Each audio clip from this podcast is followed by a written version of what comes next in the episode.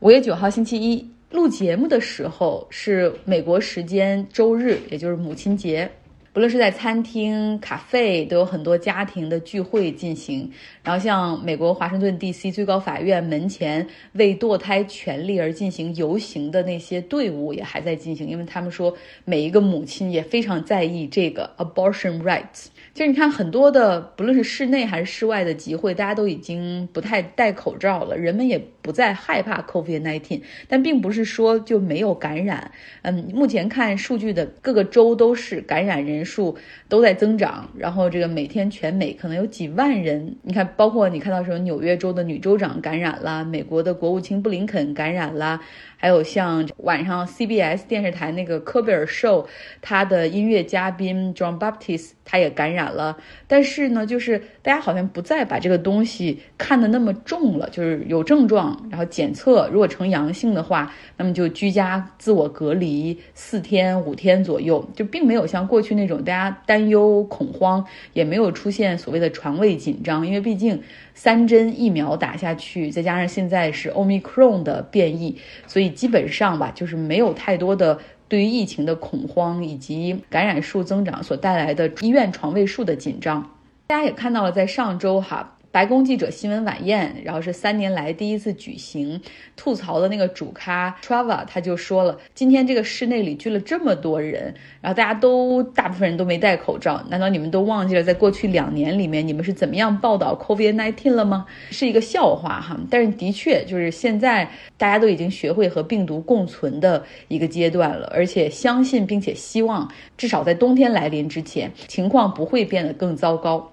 像我上周五和国内的一些亲戚朋友们聊天儿哈，我跟六个不同的人聊天儿，结果他们在那一天都做了核酸检测，有的是刚检测完回来，有的是正在排队，有的是弹窗了，正准备去检测的路上。所以有时候我在想，到底国内每天有多少人在做核酸检测？就算现在目前就政府采购价格一剂检测可以做到三块钱人民币，那么用于检测费用的财政支出实际上也是惊人的。今天也看到一个媒体的测算，就是核酸检测如果常态化的话，国家一年要花一点四五万亿人民币。那么，如果把这些钱，说实话，投入到医疗资源的补充上，不论是病床数还是 ICU 数，是不是也可以相应增加到这种一个很安全的一个保障范围呢？而不是说就是核酸、核酸、核酸哈。好，今天是母亲节，美国总统拜登在社交媒体上也抛出了。第一夫人 Joe Biden，她养育三个孩子的照片，有两个是 Joe Biden 的儿子，要一个呢是 Joe 和 Jill 他们的女儿，我也都发到微信公号张奥同学上了，大家可以来看一下他们的爱情故事。我讲过好多遍哈，就是 Jill 和 Joe Biden 相遇的时候呢，他是一个很年轻的一个老师，而拜登呢那个时候是一个在车祸中丧偶丧女，独自抚养两个儿子的单亲爸爸。然后他们两个的这种爱情故事非常的动人，结婚。之后呢，Jill 对拜登的两个儿子也是视如己出，哈，是很好很感人的一个故事。那么今天呢，在自己过节的这一天，美国第一夫人 Jill Biden 还是前往了乌克兰，在乌克兰西部城市和乌克兰的第一夫人泽连斯基的妻子 Olena 会面。那 Jill Biden 他此前并没有公布哈，就要前往乌克兰的行程，呃，实际上是这个。去完之后哈，才发布了这个行程的细节。他之前呢是在斯洛伐克访问之后，然后穿越边境来到乌克兰的西南部，大概是为了安全起见，呃，随行人员和记者人数都进行了大幅的缩减。他呢和这个奥莱娜泽连斯基进行了两小时的会面。就奥莱娜泽连斯基，他自战争开始之后。带着两个孩子离开了基辅，还是为了保证他们的安全，因为那个时候有很多要要针对他们的绑架和刺杀。那奥莱娜和两个孩子的藏身地点一直也是保密的，所以今天是俄罗斯入侵之后，奥莱娜第一次公开露面。美国第一夫人和乌克兰第一夫人是在一所学校改成的难民收容所进行了会面。Joe Biden 还为 Olena 带去了一束鲜花，哈，然后两人还拥抱。呃，Joe Biden 说：“说我希望在母亲节这一天来到乌克兰，向正在这里经受苦难的人们送来我们的关切和祝福。”然后同时表示，美国和你们在一起。奥莱娜也说，能够在炮火和防空警报不断响起的情况下，呃，还能够来到乌克兰，而且是在母亲节这一天，哈，就很令他们感动。其实，在刚刚过去的周末呢，欧洲多个国家都举行了纪念第二次世界大战结束的这种纪念活动，回忆战争往事，然后去纪念那些英勇牺牲的。以及不幸牺牲的人们，同时谴责俄罗斯目前对于乌克兰的入侵。欧盟也承诺，二十七个成员国将在六个月内彻底禁止俄罗斯原油的进口。另外，承诺到今年年底将结束对俄罗斯成品油的进口，也就是 refined oil 那种炼化过的哈成品油的进口。俄罗斯会在五月九号，也就是周一的时候，红场举行阅兵仪式，庆祝第二次世界大战胜利。那他们的战斗机啊，还有核武器也都会搬出来哈做展示。其实就在刚刚过去的周日，俄罗斯还对东乌克兰的一个小城比奥利霍维卡这个小城进行了空袭，他们的导弹击中了一所小学，导致六十多人死亡。好，我们最后来说一个投资方面的话题。我们读书俱乐部的朋友，因为有一个群嘛，所以大家经常在里面会聊很多的东西。最近股票啊、基金都表现得很糟糕哈。像我们的海梅同学就提问说，普通人到底应该如何选择投资标的哈？嗯，因为眼看着这个很多的投资组合都缩水了百分之三十，到底应该怎么办？到底应该买点啥？我们书友中还有不少人是专业的金融人士，其中呢一个是私募基金的经理 Eric，他做出了解答。其实呢，在今年吧，我们在资本市场上遇到了非常多的灰犀牛或者黑天鹅的事件，啊，比如说从年初的这种货币政策的转向，一直到。二月份的俄乌冲突，然后三月份我们的疫情开始抬头，四月份我们的防疫政策开始转向，那这就是一年接一年的冲击呢，都带来了那么无论是美股还是 A 股，还是我们在国内的公募基金或者私募基金的这个大幅的下跌。那其实我本人管理的基金呢，也出现了呃比较大的这种回撤啊。坦率说，压力是不小的。但是呢，我觉得我们今天去聊这个话题呢，在这个时候反而是更有价值的，因为人性它都是追涨杀跌的，啊，都是厌恶损失的。从行为经济学的角度来讲的话，反而我们在一个市场比较好的时候，大家非常蓬勃向上的时候呢，那可能一些观点会不客观，或者说没有那么的全面。反而在这这个时候呢，我们再去和大家分享一个这个话题呢，可能会有一些底部的共鸣吧。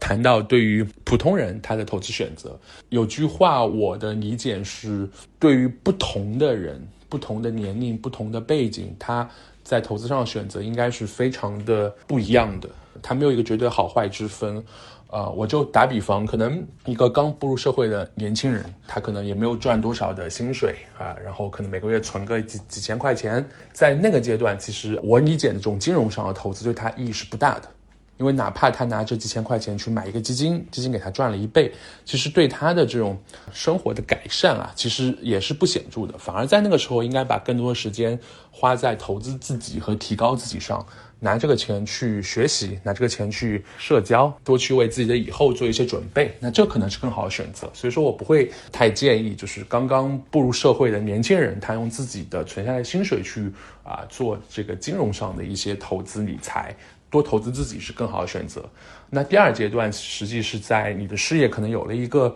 还不错的爬升，然后你进入到一个正轨，同时你的收入有了一个提升。然后你存了一些小钱，同时你还很年轻啊，这个是一个前提。那么在这种情况下呢，我觉得可以做一些比较激进的投资。你的人生还非常的长，你的人生有啊非常丰富的这个未来的自由现金流。所以说现在的这种亏损没关系，你可以把你的投资风险级别调到最高。意味着什么？意味着嗯，你可以基于你自己熟悉的一些行业、一些投资的机会，然后去做选择。就比如说。